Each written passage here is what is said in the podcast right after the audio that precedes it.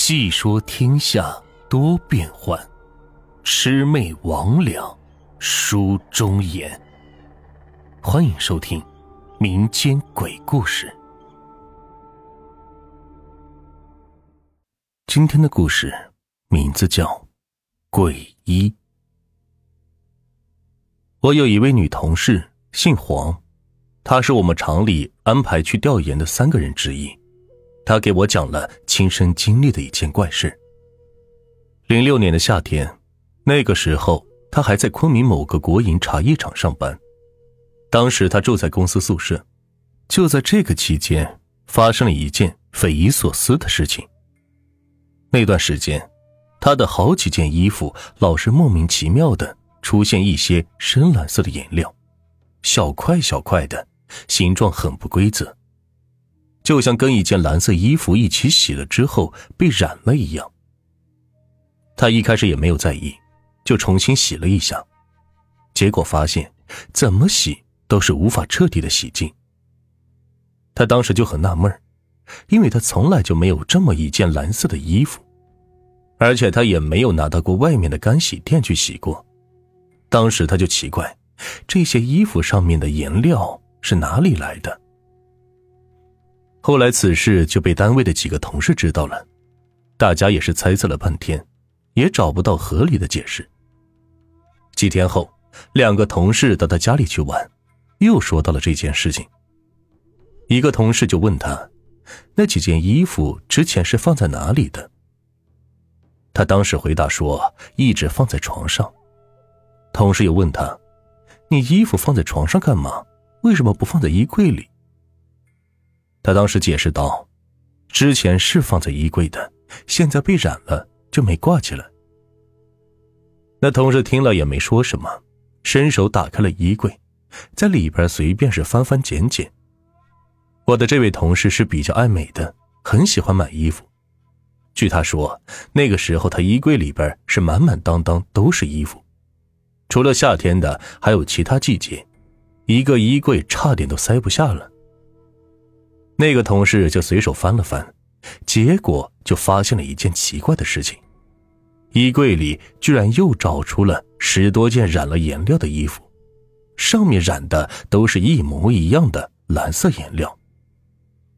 这一下事情就不对了。当时他们几个都很好奇，就把里边的衣服全都提了出来，一件一件的查看之下，一共查出二十多件染色的，上面的颜料也都是那种蓝色的。只是位置不尽相同，有的在袖子上，有的在衬衣面上，有的在领口。这些小色块是大小不一，有的巴掌大小，有的只有邮票那么点儿。我的那个同事第一感觉就是有人在恶作剧。三人分析了一下，首先是她男朋友，绝对是不会，那就是只有一种可能，就是别人偷偷溜进来。把颜料在这些衣服一件一件的喷上去，然后神不知鬼不觉的再溜出去。大家觉得只有这一种可能，但关键问题是，就算有这么一个人存在，四人这么做的目的何在？当时三个人都猜测了半天，都想不出这人这么干究竟是为了什么。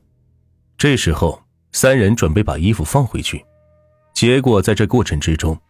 在一件冬天穿的毛大衣里边，发现了一件奇怪的蓝布衣服。那件衣服是套在毛大衣的衬子里的，所以一开始检查的时候，三人都没有发现。结果扯出来一看，是一件六七十年代中国农村常见的那种蓝布外装。这种衣服也没有什么男士女士之分，上面胸口的位置有两个口袋，下面腰部也有两个口袋。这衣服皱巴巴的，旧的是不成样子，但是颜色却和那些染料一模一样。而最为诡异的是，我同事很肯定的说，这件衣服不是他们家的。毛大衣是的，但这件蓝色外装绝对不是。三人说到这里，我那个同事觉得不放心，想了一下，万一是男友的怎么办？想到这里，马上便给男友打了个电话。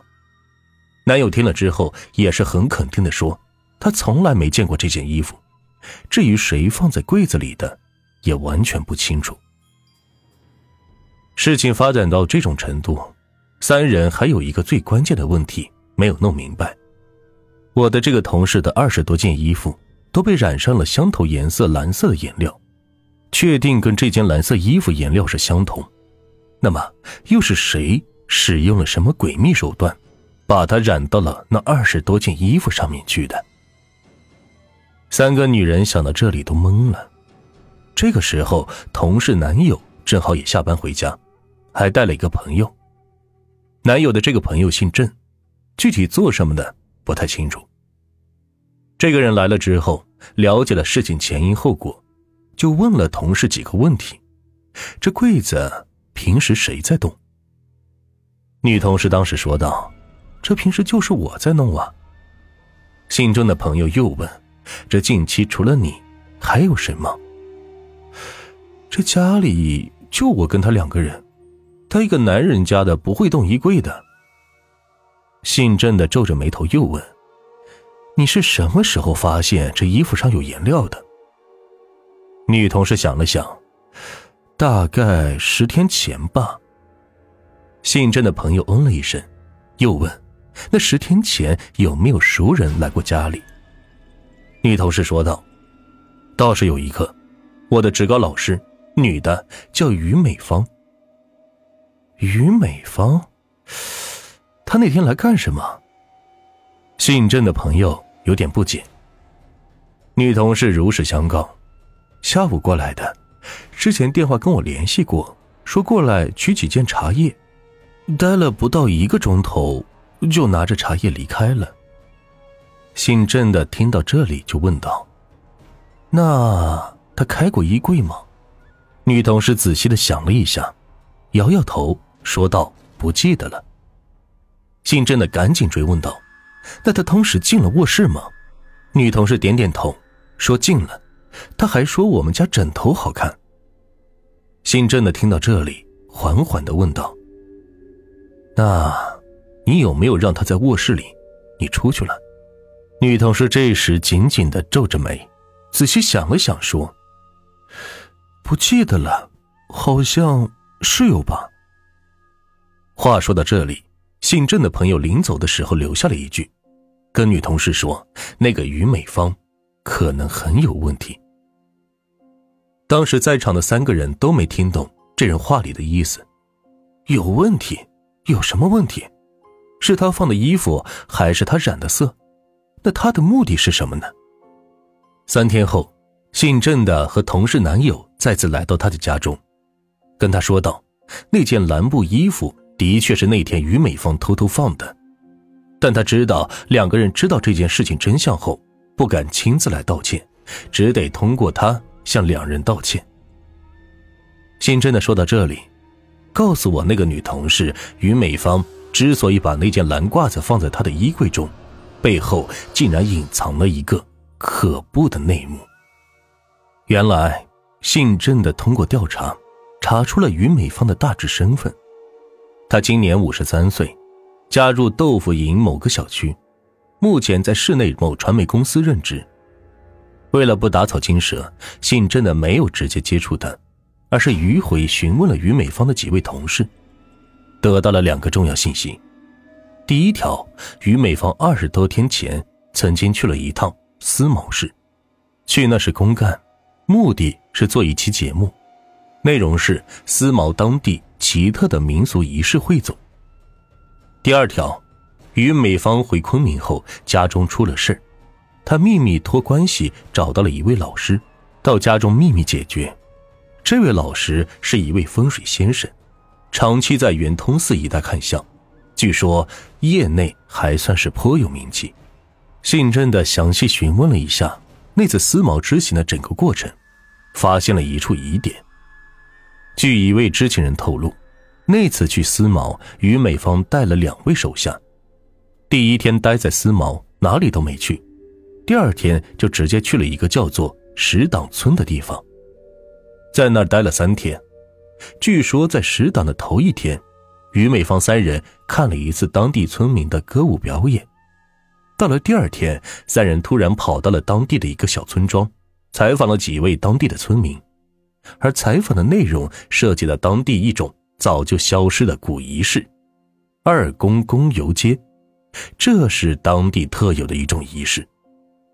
那么，什么叫做二公公呢？这是一种称呼，专门指那种跟自家媳妇乱来的公公，跟内地的烧火佬其实是一个性质。《红楼梦》也有这个词，叫做“爬灰”，是一个意思。在当地，一旦发现有二公公这种人，就会马上控制起来。当然，儿媳妇也会一起，然后那两个人一起绑上，一前一后的游街示众。游街完毕还不算，还有一种奇特的惩罚措施，叫换衣，就是把公公跟儿媳的衣服兑换，穿上后不准脱。不准洗澡，要一直穿满一个月才肯罢休。本集就到这里，下集更精彩。